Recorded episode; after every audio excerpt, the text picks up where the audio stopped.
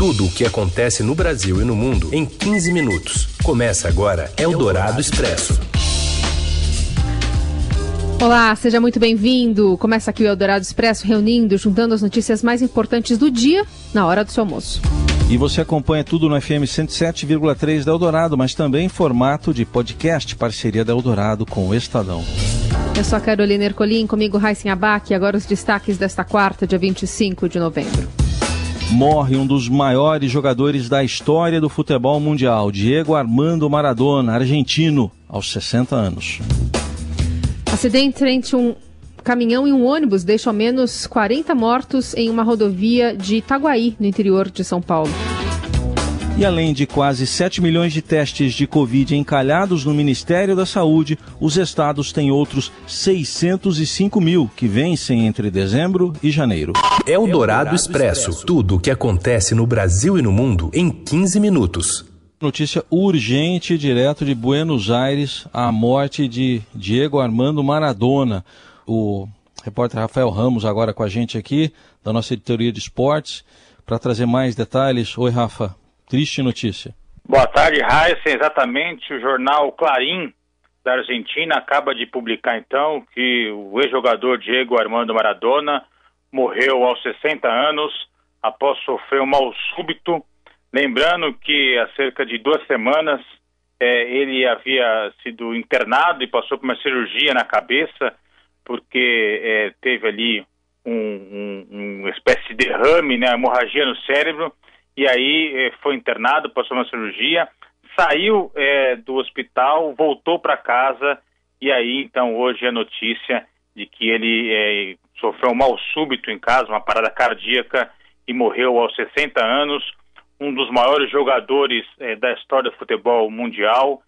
ao longo da sua trajetória, né, campeão mundial pela Argentina, super campeão pelos clubes onde passou, por exemplo, pelo Napoli da Itália, mas também uma, uma trajetória muito controversa, muitos problemas é, de saúde, alcoolismo, drogas, doping enquanto período que foi jogador. É, nos últimos anos, vários problemas de saúde, né? Já sofreu problema no coração, já chegou, inclusive, a fazer uma cirurgia de redução do estômago, enfim. Então, Maradona tinha um histórico de problemas de saúde é, e então vem a notícia é, da Argentina hoje, a morte dele aos 60 anos é, jovem, mas diante do quadro de saúde dele, realmente num quadro bem debilitado. É, e mais recentemente atuando até como técnico, né, Rafa? Exatamente. É, o Maradona ficou muito tempo é, longe do futebol argentino e retornou é, o ano passado para treinar o ginásio esgrima de La Plata. É, uma passagem que sempre que ele enfrentar os adversários de maneira curiosa. Ele era até homenageado pelos adversários, era reverenciado pelos adversários, aonde o ginásio uhum. é, iria jogar. É, tinha ali uma série de homenagens, torcedores é, levavam faixas é, para os estádios, enfim. Era, foi uma passagem dele como treinador marcada muito mais por homenagens do que por bons resultados em campo. É, o ginásio, inclusive, corria sério risco de rebaixamento, só não foi rebaixado porque o campeonato argentino foi interrompido devido à pandemia do novo coronavírus. É, ele já tinha treinado a seleção argentina, é, também ali num período em que todo mundo reverenciava é, a seleção argentina muito mais pela presença do Maradona como treinador do que pelos resultados. Ele não conseguiu grandes resultados, ele foi técnico da Argentina durante a Copa do Mundo é, da África do Sul em 2010, mas é um, um grande ídolo é, na Argentina, é, não à toa tem até apelido de Deus é, pelos argentinos, é, por tudo que fez dentro de campo, por toda essa carreira é, genial que ele teve, aquele título que a Argentina conquistou na Copa do Mundo de 86, é, a atuação brilhante do Maradona, é, inclusive brilhante e polêmica, assim como foi toda a carreira dele, aquele gol contra a Inglaterra, né, gol de mão que ele mesmo é, denominou como a mão de Deus, é, e foi isso. Foi uma carreira marcada por momentos geniais e também por muitas polêmicas. E aí essa triste notícia hoje é um astro do futebol mundial é, morre aos 60 anos, jovem. É, vale lembrar também aqui é, essa relação de amor e ódio que ele tinha com o Pelé, é, enquanto o, o, mundo inteiro né, reconhece o Pelé como o maior atleta é, da história, para os argentinos, o maior atleta da história era é, Maradona. Então tinha essa rivalidade entre os dois. É, durante muitos anos eles trocaram farpas, é, provocações, é, mas fizeram as pazes é, em 2016. estiveram juntos, por exemplo, na Rússia, em um evento promocional da FIFA. Ali trocaram afagos entre os dois. Os dois fazem aniversário no mês de outubro. Então, no dia 23 de outubro, quando o Pelé completou 80 anos, o Maradona deu os parabéns para o Pelé e depois, é, uma semana depois, quando o Maradona fez aniversário de 60 anos, foi a vez do Pelé retribuir é, a gentileza aí também, dar os parabéns é, para o Maradona. É, e aí, agora, é, pouco mais aí de 20 dias depois do aniversário de 60 anos do Maradona, hum. vem essa triste notícia da morte dele lá em Buenos Aires. É, a gente está vendo uma comoção já internacional, publicações aí em vários sites, né, vários jornais, e tem uma pouca diferença né, de, de dias, né, mas de 20 anos né, nos aniversários, e até, né, Rafa, o Pelé, é, num passado mais recente, ele costumava até brincar dizendo que os argentinos precisavam primeiro chegar a uma conclusão quem era o melhor deles, né, se era o Maradona ou, ou de Stefano. Sim, é. Ele falava isso, né? É, é, ele dizia que os, os argentinos, né, é, primeiro precisam decidir quem foi o maior jogador da história argentina, de Stefano, Maradona, é, Lionel Messi, e aí depois discutir é, quem poderia rivalizar com, com o próprio Pelé. É, mas, é, de fato, é, o Maradona é, causava uma paixão entre os argentinos, né? Como eu disse, muitos consideravam ele como um deus. quando ele foi internado por causa é, dessa hemorragia no cérebro, isso no mês de outubro, a gente viu ali é, centenas de fãs na porta do hospital, é, prestando homenagens, torcendo ali pela pronta recuperação dele. Quando ele saiu do hospital, foi para casa também, uma espécie de cortejo ali acompanhou é, o trajeto do hospital até a casa do Maradona. Enfim, é uma idolatria gigantesca que os argentinos têm pelo Maradona é, porque de fato aquele título da Copa do Mundo de 86 ele carregou a Argentina, ele foi um grande nome, com jogadas geniais. Depois, na Copa do Mundo de 90, a Argentina chegou até a final é, com também uma grande atuação do Maradona, mas acabou sendo derrotada é, pela Alemanha. E aí teve a super polêmica da Copa de 94 nos Estados Unidos, quando ele testou positivo no exame antidoping para cocaína e aí acabou sendo suspenso é, da, da Copa do Mundo. E, mas ele também vivia uma grande fase e tem gente, inclusive, que acredita que se ele não fosse é, suspenso pela FIFA por causa desse exame antidoping, a gente tinha grandes chances de ser campeão daquela Copa que acabou sendo conquistada pelo Brasil. Mas foi um, um jogador genial. É, a passagem dele pelo Napoli, quando ele formou dupla de ataque com o Careca, né, jogador brasileiro, é lembrado até hoje na Itália, ele é ídolo é, na cidade de Nápoles, por tudo que ele fez é, no Nápoles. O Nápoles era um time mediano e com o Maradona é, chegou ao título é, italiano, enfim, é, alcançou outro patamar graças à passagem dele. Realmente uh, super habilidoso, assim, uma trajetória espetacular no futebol e muito polêmico, né? É, um envolvimento com políticos, é, com a sua relação com a Venezuela, com Cuba, é, criticou muito fortemente a FIFA durante muitos anos. Então, foi uma trajetória marcada por genialidade dentro de campo e polêmica é, fora dos gramados. E nos deixa aí precocemente aos 60 anos, é, depois aí de um longo histórico de problemas de saúde.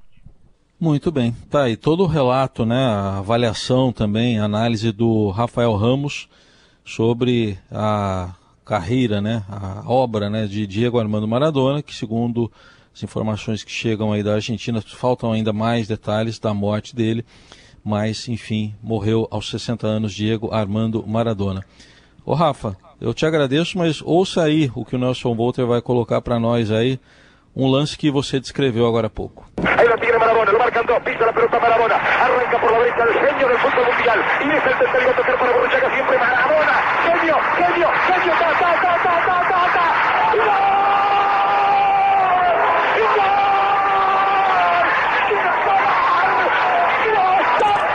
¡Gol! ¡Gol!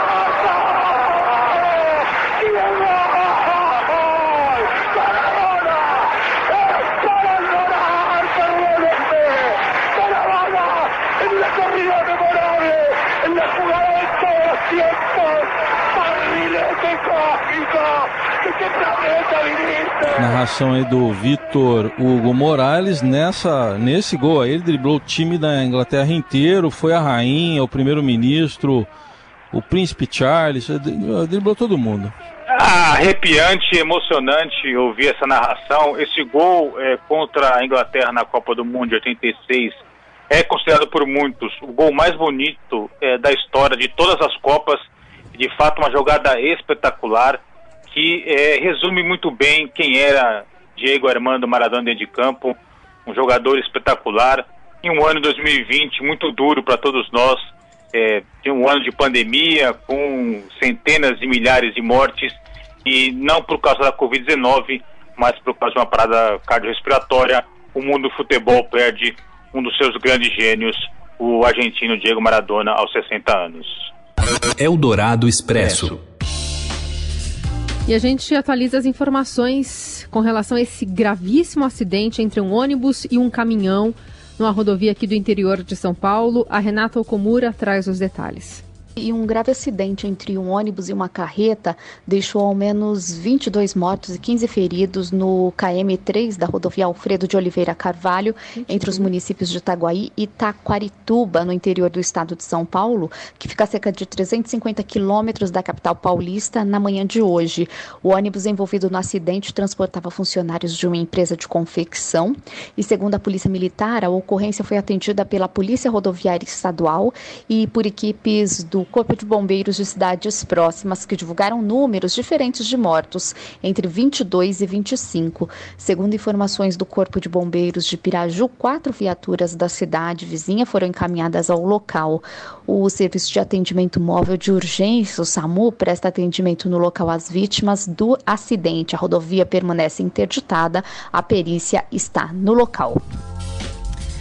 E o governo do estado de São Paulo pediu nesta quarta que a população vá aos hemocentros para doar sangue para as vítimas do acidente que deixou ao menos 40 mortos já no interior de São Paulo. O secretário de Saúde disse que os níveis dos estoques já estavam críticos antes do acidente e agora mais do que nunca é preciso é, colaborar para se disponibilizar mais sangue para também os feridos desta tragédia, que continua sendo atualizada também nas plataformas do Estadão.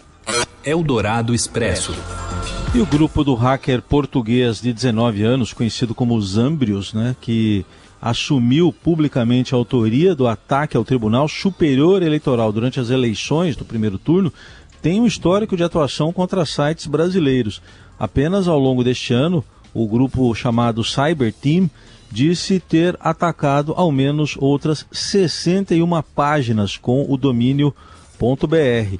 A investigação de sites do Ministério da Saúde, a investigação de sites do Ministério da Saúde que prejudicou, aliás, a invasão dos sites do Ministério da Saúde que prejudicou a divulgação de dados sobre a Covid, por exemplo, também é reivindicada pelo grupo.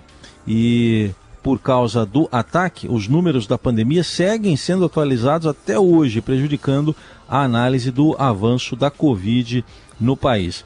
Ainda assim, o Brasil superou as 170 mil mortes pela Covid, são dados aí do consórcio de imprensa do qual o Estadão faz parte, e que mostram também os óbitos subindo em 10 estados. Eldorado Expresso. Além dos quase 7 milhões de testes RT-PCR no armazém do Ministério da Saúde, lotes já enviados pelo governo federal aos estados estão prestes a vencer. Perdem a validade já já, entre dezembro e janeiro, ao menos 100, aliás, 605 mil unidades. Um levantamento feito pelo Estadão com informações de 17 estados e do Distrito Federal. Nove estados se recusaram a fornecer os dados. São Paulo tem 220 mil testes que vencem em dezembro. O Estadão revelou no domingo que mais de 7 milhões de exames estão num depósito lá em Guarulhos, ou seja, foram enviados ao SUS, não foram enviados ao SUS em plena pandemia estão num galpão do próprio Ministério da Saúde. Do total encalhado, 96% perdem a validade nos dois próximos meses. Esse estoque é superior até aos 5 milhões de exames realizados até agora no SUS. A responsabilidade sobre os testes estocados se transformou numa disputa do governo federal com estados e municípios. O Ministério da Saúde afirma que só entrega os exames quando há demandas, mas os secretários locais dizem que nem sequer conseguiram dar conta dos que já receberam, pois os kits para testagem chegaram incompletos. E ainda falando sobre Covid, a taxa de ocupação de UTIs pela Covid-19 no Rio de Janeiro chega a 93%. Os detalhes direto do Rio, com Márcio Douzan. Olá Carol, olá Heisen, olá a todos. O Rio de Janeiro voltou a registrar um patamar preocupante na ocupação de leitos de UTI para o combate ao novo coronavírus. Na manhã desta quarta-feira, é, dia 25 de novembro, a taxa de ocupação em UTIs de toda a rede SUS, né, que engloba leitos do município do Rio, é, do governo do estado e do governo federal atingiu 93%. Além disso, é, pelo menos 70% é, do total de leitos disponíveis em enfermarias para o combate à Covid também estão é, ocupados. Esse, número, esse alto número não era registrado há muitos meses na capital fluminense, é, considerando que há nesse momento é, pelo menos 70, 146 pacientes aguardando transferências para leitos é, voltados ao combate da Covid, sendo 73 de, de UTIs na região metropolitana. Então, repetindo, 93% dos leitos de UTI destinados ao combate do novo coronavírus no Rio de Janeiro estão ocupados e há pelo menos 73 pessoas esperando um leito de UTI na região metropolitana do Rio. Era isso, abraço a todos. Eldorado Expresso. E a gente lembra que o Congresso Nacional e a equipe econômica planejam alternativas para criar o Renda Brasil, Bolsa Família ampliado, né, dentro ainda do orçamento de 2021. Alguns dos consensos já formados incluem gatilhos de contenção de despesas obrigatórias, com foco em gastos com pessoal e cortar isenções e subsídios, preservando apenas o simples e benefícios tributários regionais. O objetivo é levar uma proposta ainda nesta semana para o presidente Bolsonaro. Os parlamentares votariam em dezembro. O secretário do Tesouro, Bruno Funchal, disse que o espaço para a extensão do auxílio emergencial, que exigiria ampliar o decreto de calamidade pública, é muito reduzido, se não zero. Mas a colunista da Rádio Dourado de Economia, Adriana Fernandes, avalia que a declaração já é um sinal de percepção da realidade da pandemia. É um passo importante porque é o reconhecimento de uma realidade, né? Está batendo na porta do Brasil. A gente viu ah, ontem dados mostrando o aumento do contágio da doença. Isso mostra que com o aumento do contágio ela tende a, avançar.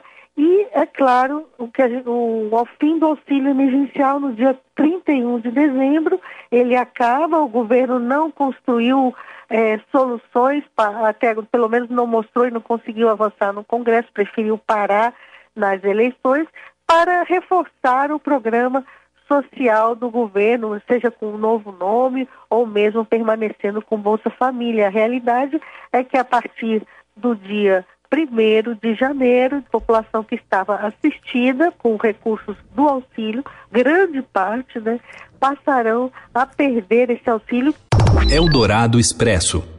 E assim a gente encerra o Eldorado Expresso de hoje, relembrando que as informações adicionais sobre a morte do gênio Maradona você encontra também nas plataformas do Estadão. Obrigado, gente, pela companhia.